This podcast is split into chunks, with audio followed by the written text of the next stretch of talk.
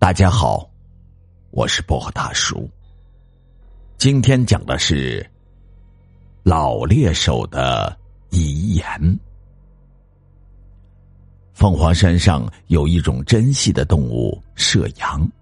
雄性麝羊的肚脐与生殖器之间有腺囊，能分泌麝香，是名贵的药材和香料。可经过山民多年的猎杀，麝羊。已经到了快灭绝的地步，于是政府颁布法令，禁止猎杀麝羊。禁猎以后，政府成立禁猎队，把山民手里的火筒通通的收缴了。只有一个人例外，这个人就是居住在大山深处的秋生。秋生家世代狩猎，他的父亲当年是凤凰山最有名的猎手。死在他手里的射羊数都数不过来。谁知，秋生十八岁那年，他的父亲在山里瞄准了一只老射羊开枪时，枪管爆炸了。抬回家时，秋生的父亲只说了一句：“千万记住，要给山神爷烧纸钱。”说完，便死了。从那以后，秋生就接过了父亲手里的火筒。他记住父亲的遗言，每次进山打射羊时，都要毕恭毕敬的在自家的屋角烧纸钱敬山神。秋生很快就成为一个出色的猎手，凭着手里的火筒，他过上了丰衣足食的日子，接着娶妻生子。儿子小林一晃就到了十八岁，进了县城一所中学念高中。如今政府禁猎了，而且要秋生交出火筒，他自然不愿意。不打射羊，他拿什么养活全家，给念高中的儿子交学费呢？于是他开始抗缴，最后和禁猎队在大山里捉起了迷藏。禁猎队不可能天天上门做他的思想工作，只好让秋生把火筒留在了手里。这天傍晚，儿子小林从学校回来了，他犹豫了半晌，说道：“嗯，爸，政府禁猎了，老师让我劝劝你，嗯，把火筒交了。”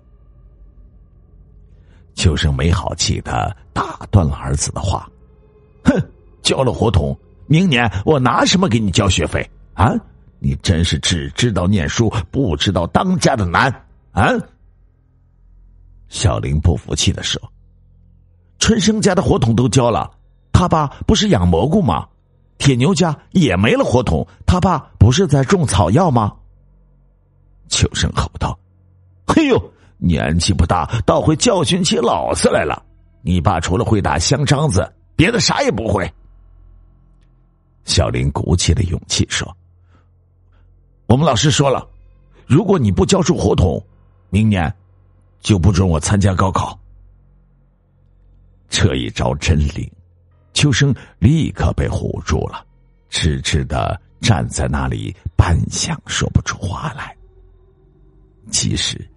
小林说：“不准高考的话是来骗父亲的，他就是想用这个办法逼着父亲交出火筒。”晚上，秋生躺在床上辗转反侧，久久难以入眠。他知道，凤凰山的射羊越来越少了，政府禁猎确实是对的，但他还是有些不甘心。第二天一早，秋生对儿子说：“嗯，为了不影响你的前程，爸今天上山打最后一次，打完这一次，爸就把火筒交到警猎队去。以后爸在山里啊，就采草药、种草药了。”秋生说这话时，眼里泪光盈盈。小林听了，心里也酸酸的。爸，今天我跟你上山吧，我要监督你，你只能打一次，只能打一头射羊，打完，我陪你把火筒交到警猎队去。秋生想了想，爽快的答应了。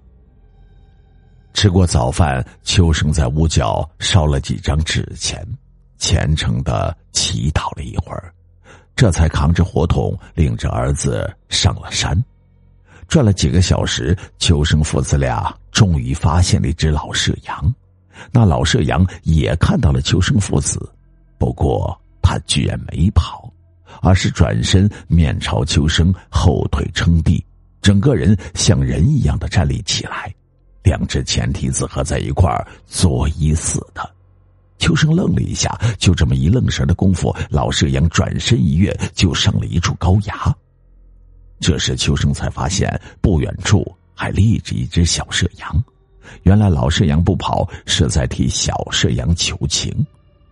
秋生顾不了那么多，抬起火筒对准小射羊，砰的一声响，铁马子准确无误的从小射羊的双眼穿过。不一会儿，小射羊便腿一软倒了下去。这时，山崖上的那只老射羊两只前脚一跳，跪了下来。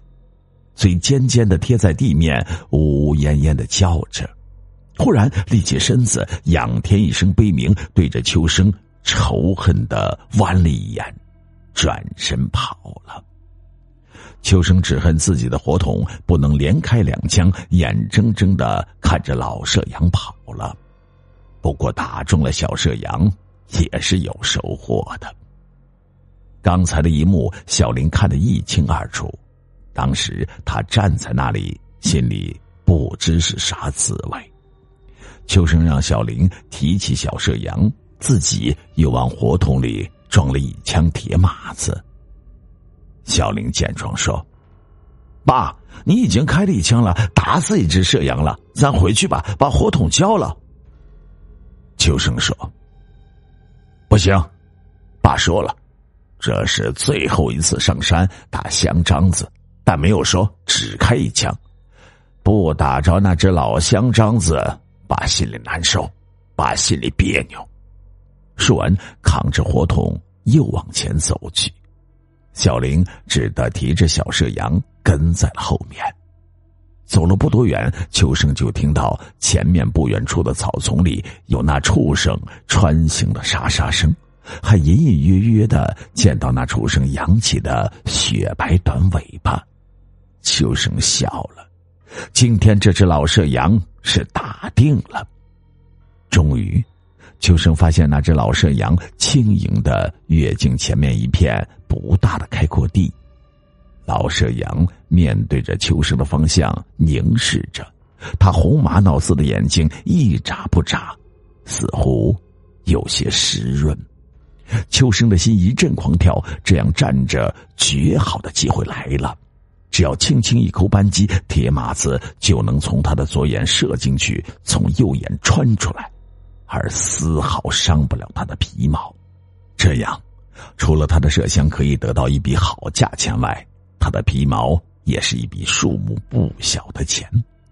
秋生正要抬起火筒，却突然转过身来，鬼使神差的把火筒往小林的手里一塞，说道：“难得的机会，你来开枪。”打他的眼睛。说完，就悄悄的走开。小林握着火筒，犹豫着，他不知自己该不该听父亲的话。开枪对他这个猎手的后代太具有吸引力了。他从八岁就学会了开枪，十六岁已经练成了百发百中的好枪法。此时他的心在狂跳，他一个劲儿的安慰自己。就开这一枪，开完这一枪就把枪交到警猎队去，从此不再进山打射羊。这么想着，小林抬眼去看他的父亲，只见父亲已经蹑手蹑脚的绕到了老射羊的对面。小林缓缓的举起火筒，砰的一声巨响，小林的耳膜像是被这巨响的声音震聋了，他依稀听到一声“啊”的惨叫。可这声啊，绝不是老射羊发出来的。小林明白过来，急忙扔掉了火筒，疯了似的跑了过去。他看到老舍阳已经倒在了地上，铁马子从他的左眼穿过，右眼射出。老舍阳的旁边，父亲正躺在血泊里，铁马子穿过老舍阳的脑袋之后，又扎进了他的眉心。爸，你怎么了？怎么会这样？